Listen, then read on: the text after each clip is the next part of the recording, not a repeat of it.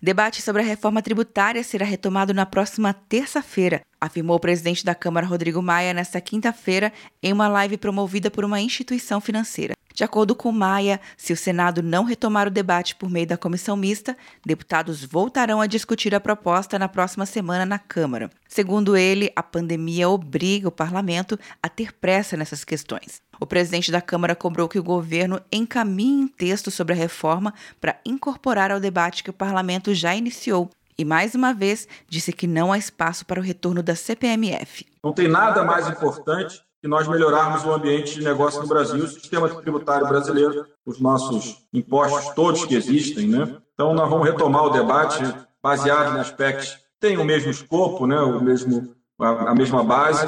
Maia reafirmou que a discussão sobre a flexibilização do teto de gastos só poderá ser feita após o país organizar a despesa pública. Segundo ele, só com a aprovação das reformas tributária e administrativa e com a desvinculação do orçamento será possível debater o tema. Agora, isso está muito longe ainda, então acho que é muito difícil que a gente abra o teto para fazer a mesma equação do passado. Nós vamos precisar, primeiro, continuar na linha do que a gente vem fazendo. A gente fez a reforma trabalhista, fizemos a Previdência, agora temos que fazer a tributária e temos que fazer a administrativa. Maia afirmou ainda que não há perspectiva de estender por mais tempo a chamada emenda do orçamento de guerra, que segregou o orçamento público de 2020 para o combate à pandemia da Covid-19. Por isso, na avaliação do presidente da Câmara, é tão importante a aprovação das reformas estruturantes da economia brasileira.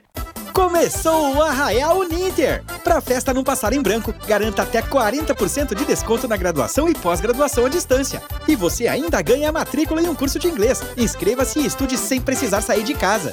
Uninter.com De Brasília, Luciana Castro.